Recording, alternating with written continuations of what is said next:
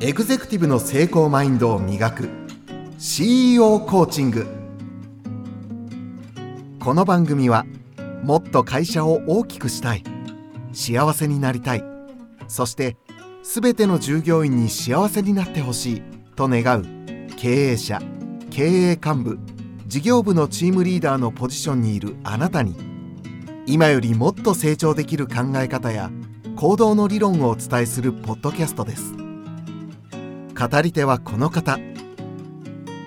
こんにちは。エグゼクティブ専門コーチの久野和義です。今日は2回目なんですけれども、まあ、いくつかテーマがあるんですけどもまず100発想100について話をしていきたいと思います。その後ですねあの時間が許す限りですねこの CEO コーチングという本の中で特徴的に挙げた構図であったり execution autonomy についても少し触れたいと思いますただやっぱりこの本の話をしたいのがこの番組の主ではないんですけどもただやっぱり本をこう解説していく中で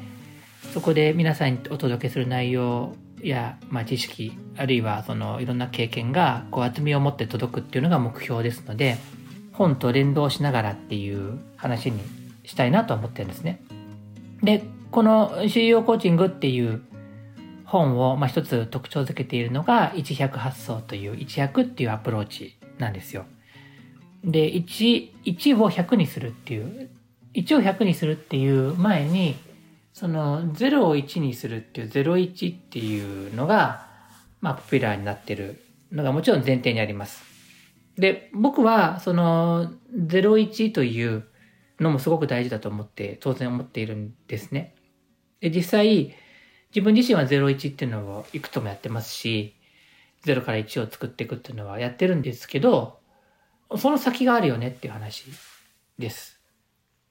多くの人に01のやり方について聞かれて、で、ただ01はですね、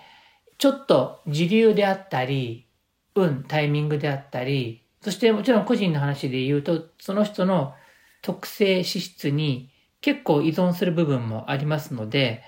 そのやり方をお伝えするのは当然できるんですけれども、まあ簡単に言えば、一言で言えばそこまで簡単ではない要素があります。だから、そこについて、あの、この番組であったり本の中で深掘りするっていうことはしてないんですけど、また機会があればしたいと思うんですが、でも、その多くの人が接する場面というのは、どこかで誰かが起こした01を、今度10とか100にしていくっていうことの方が多いと思うし、実際、その0と1の差を見てもわかりますように、やっぱり1から100の方がインパクトは大きいわけですね。なので、重点的に1、100っていうものにフォーカスしてるんです。本の中でお伝えしている最大のポイント、もしくは前回1回目の番組の最後でお話をした、どうやってその判断の精度を上げていくかっていうのが、実はこの一役につながってくると思うんですね。で一役っていうのは、その、1を100にするっていうことなので、10を1000にするとかも含む。要するに100倍規模に目指していくために何が必要なのか。そういう話になります。で、1回目にお話をしました認知科学というものを背景に置いたときに、人間の脳ってこういう風にできてますよと。どうもそういう風にできてるようですよってことなんですね。あの、こういう風にできてますよって断言できないのは、誰かが作った取扱説明書があるわけじゃなくて、どうもその人間の脳をこう見てると、理解しようとして分析する、したり、いろいろ使ってみると、そういう風になるからきっとそうに違いないとしか言いようがないので、こうなってますよって言い切るのはおかしな話であって、どうもこうらしいというのが正しい表現なんですが、どうもこうらしいの表現は、どうも人間の脳は目指すものがちゃんとはっきりすると、その目指すものに向かっていこうとする性質があるようだと。でその目指していくものに向かっていく過程で、どうやって目指していくものに向かっていくかっていうと、どうもその目指しているものを実現したり達成したりするために必要ないろんな情報が目につきやすくなるらしいっていうことのようなんですね。今このポッドキャスト、番組を聞いてくださっている方は、なぜこれを聞いているかというと、普通は大体の場合は必要だから聞いてるんだと思うんですよ。必要だと思ったからね。じゃあなぜこれを聞いてくださっているあなたが必要だと思ったかっていうと、きっとこの中に何か自分が必要としているものがあると思った。で、その前提として、経営やビジネスで、あるいはあのビジネスじゃなくてもね、組織運営、学校とか病院の運営もそうですけども、で、こうなりたいって状態があって、目標ですね。そういう姿があるがゆえに脳がうまいこと働いて、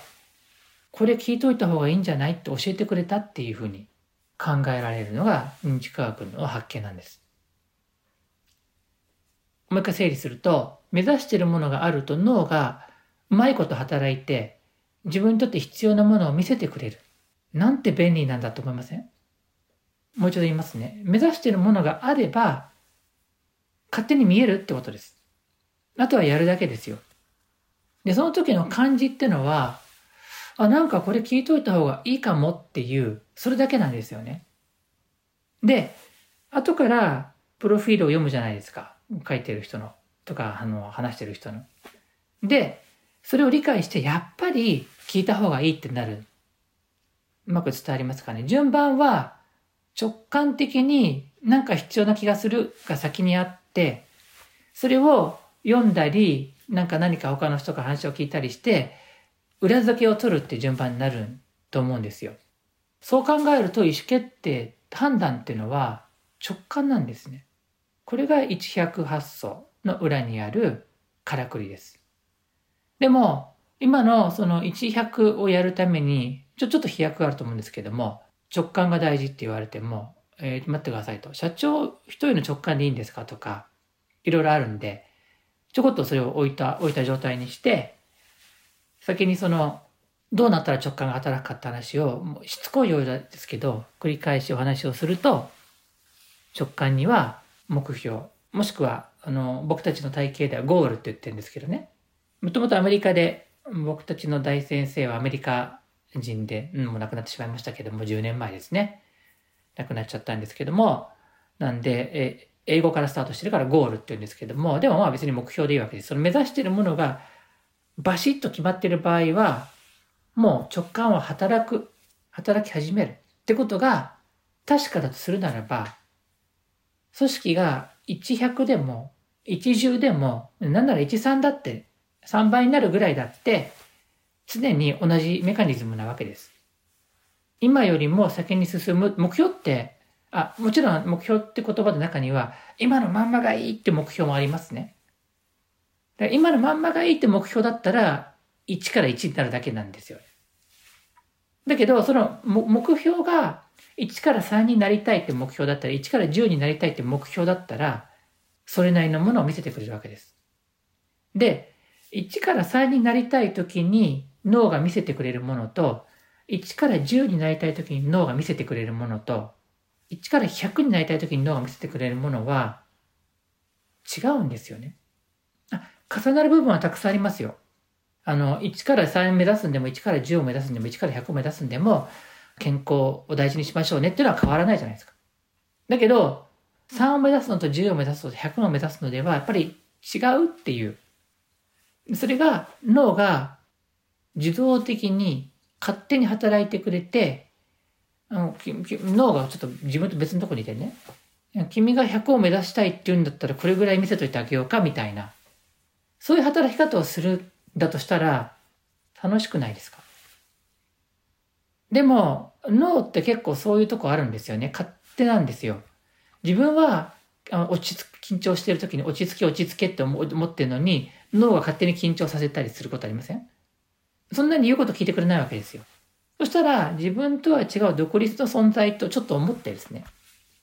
若干ちょっとこいつは、あの、この こいつはって脳、脳脳みそ様にね、こいつはって言ってあれかもしれないけど、この脳が自分と違うんだと思って、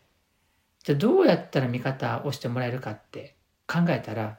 自分ができることは、自分の脳に対して、私は1、10を目指すんですと。1、3じゃないんです。1、10なんですって言ってあげると、脳はそれを聞いてね、そうか、その望みを叶えようと。一重であれば、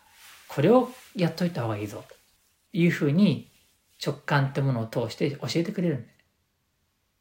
1、100を目指すんだったら、これもこれもやっといた方がいいぞっていうのを示してくれる。としたら、どうですかね。自分が何を目指すかが運命の分かれ目になるってことに気がつくんじゃないかと思うんですね。もう一つ問題があるんです。久野さん、そうは言っても、うちは社員が100人いるんですと。私一人が1、100を思い描いても、他のみんながそんなこと全く思ってないんで、とてもできる気がしませんって。全くその通りですね。でももうすでにヒントはあると思うんですね。社員の皆さんがみんな同じく1、100で発想したらどうですかみんなが本当に100倍になれると思ってしまったら、みんなの直感が働いちゃいますよね。で、みんながそれぞれの直感で100になれるような情報を集めてきて、それに向かって行動し始めたら、組織ってググググググって動いちゃうと思いません？それが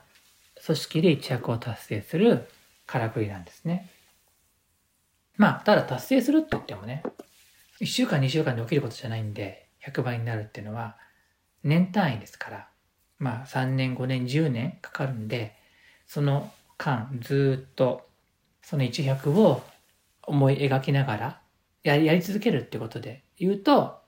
当然会社の中でこうゴールを掲げたりビジョンを掲げたりいろいろする必要があると思うんですけども、ただ本質的な仕組みとしては、組織のトップから全メンバーが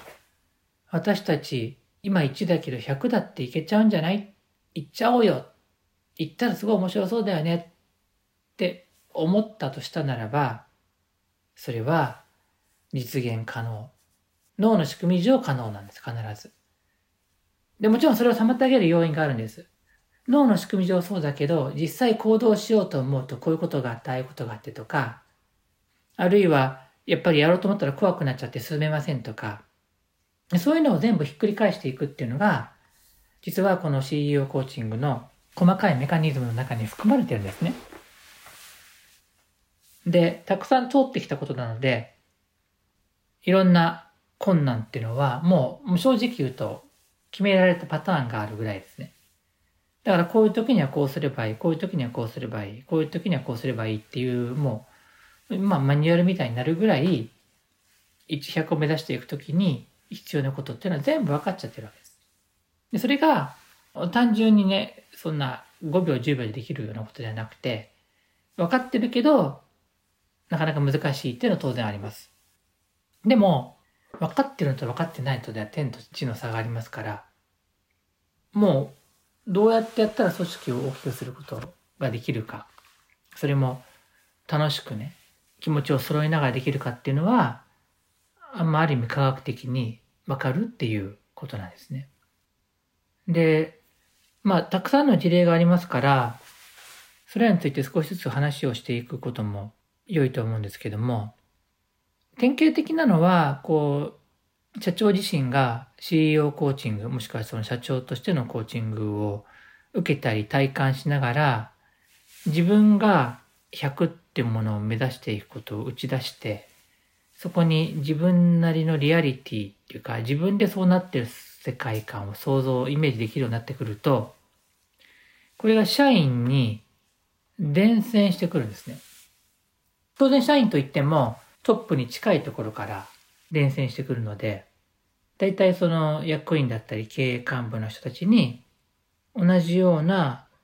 温度感だったりが生まれてくるんですけど、この温度感って言葉は多分いろんなところで使われるんですけども、映像の話をするのが認知科学の特徴なんですね。つまり、100になった時の映像が本当に見えてしまえば、脳はその見えたものを実現すべく、脳の各箇所の能力を駆使して、そっちに向かうように直感を働かせ、その直感を実際にやりたくさせ、その直感に働いたアイディアを自分でやりたいと思わせて、で、どんどん進むことができるっていう。これが社長から幹部たち。で、幹部も、3人いたら1人ずつ、1人ずつ、1人ずつ変わっていくんですけど、それによって、今までとは全然違うサービスを生み出したり、ひらめきを生んでる会社はいくつもあります。だから、IT 系の会社ななんかは、やっぱり新しい技術を容易に作れるというか、その製造業とかだと、ラインがあったりしてですね、アイディアはあるんだけど作るのに、新しいもの作り始めるのに半年後とか1年後とかなるんですけども、もう IT のそのプログラムやなんかアプリだったり、システムを作ってる会社であれば、もう1週間、2週間後ぐらいには新製品なり、新コンセプトが作れちゃうんで、それを作ってみて、で、こういうことですよっていう世界観を作ることは本当に生み出すことはよくあることです。例えば、そのコロナになっちゃったですね。で、まあ2年ぐらい前にコロナになった時に、やっぱりこう業績が劇的に、ま、下がってしまう。あるいは今後下がっていきそうだなっていうことで、うちの会社はまずいんじゃないかって思う、思った人たちは多いと思うんですけども、そんな時こそ強かったのは、100を掲げている社長たちは強かったんですね。まあ、まあ、僕の周りは100を掲げている社長しかいないっちゃいないんで、そういう意味で言うとみんな強かったんですけども、まず、100を掲げてるんで、根本的にこう、降ってきたコロナという土砂降りの雨は、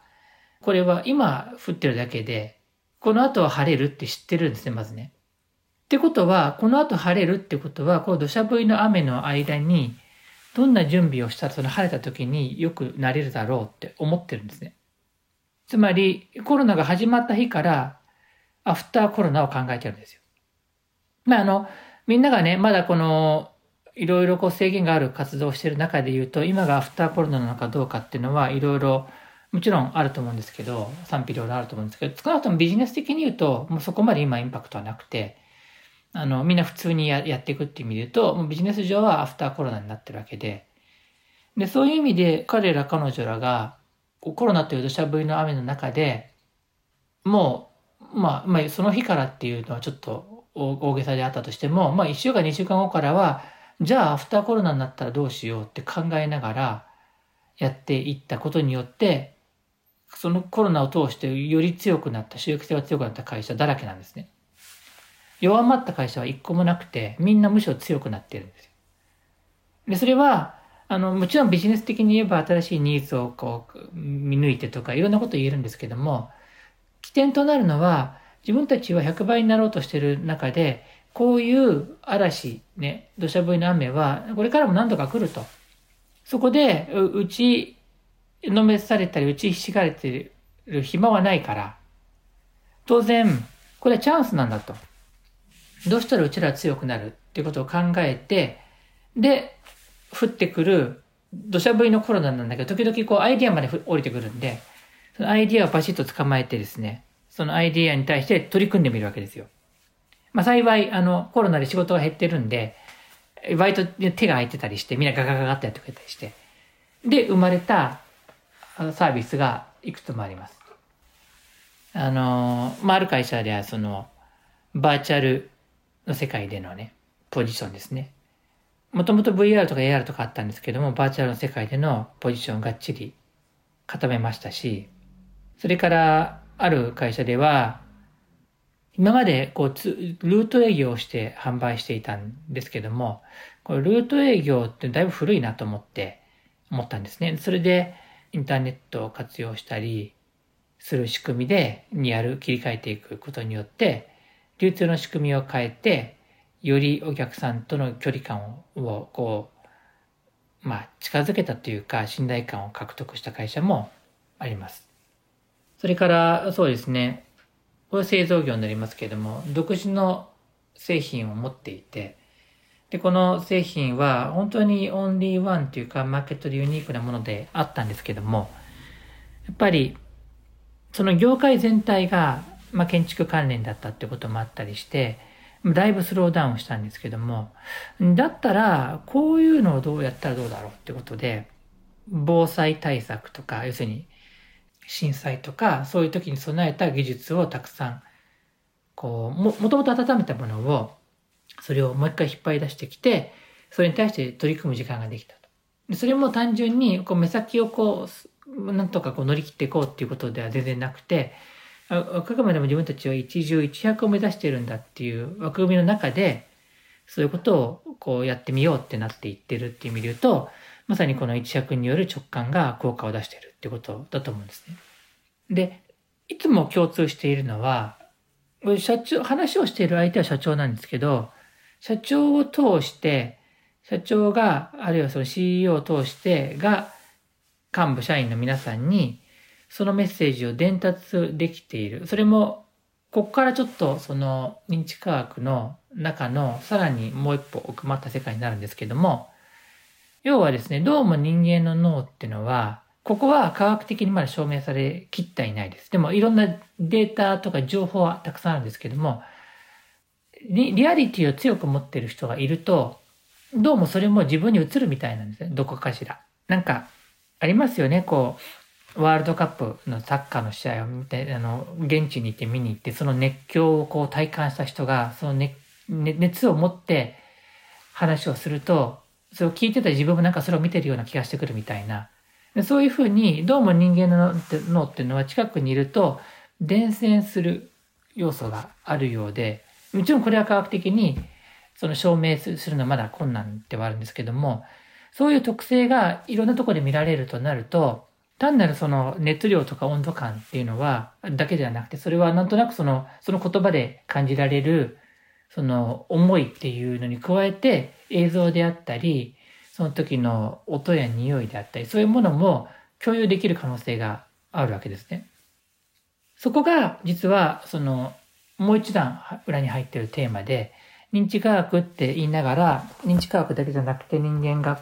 結構古来からですね、宗教とかそういったいろんな世界観の中で場の共有とかを行ってきて、そして一緒に何かを成し遂げてきた。そういうのを、その、どこかで偶然、偶発的に生まれるのではなくて、意図的に起こしていくことができる。そしてその、あの、成功事例は世の中にたくさんあって、で、僕の周りでもたくさんあって、だから僕はそれをこういうふうにやっていくと、単純に言うと、あの、社長がしっかりゴール、夢を持って、それを社員の方、幹部の方に伝染させていって、で、その時に伝染させ方は、できるだけ映像や、そういった音とか、そういったものを再現、脳内で再現させるということがあったり、そういうような感じのことが、こう、うまく連動していくと、一百っていう世界観に近づいていくっていうことなんですね。で、あとですね、その cause、execution、autonomy についてちょちょろっと触れますよって言ったのは、要はですね、この本の特徴として、全く新しい内容として、今までお話ししてこなかった内容として、一百っていうのと、cause っていうのと execution、autonomy っていうのを入れたってことなんですね。で、 cause っていうのはその人の心のルーツ、ルーツですね。どこから来たのか、由来みたいなものなので、これも実は直感がちゃんと働くためには効果が高い。そしてもう一つは、今の話で言うと、ゴールをちゃんと設定したり、夢を持ったりしていれば、必要な情報がやってくるんですけども、その必要な情報をやってきたときに、それを掴んで実行するっていうことをおろそかにしてしまうと、なんかひらめきがあるだけの人になっちゃうんですね。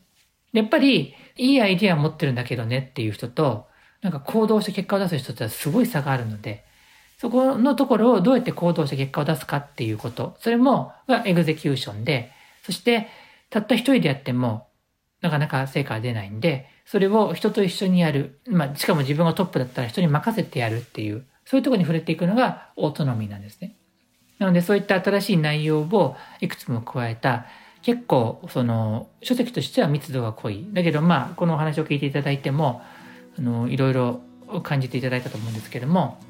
その書籍の外で語りきれない話っていうのがたくさんあるんでまた引き続きこれを次はお話をしていきたいなと思っております。今日もご清聴ありがとうございました。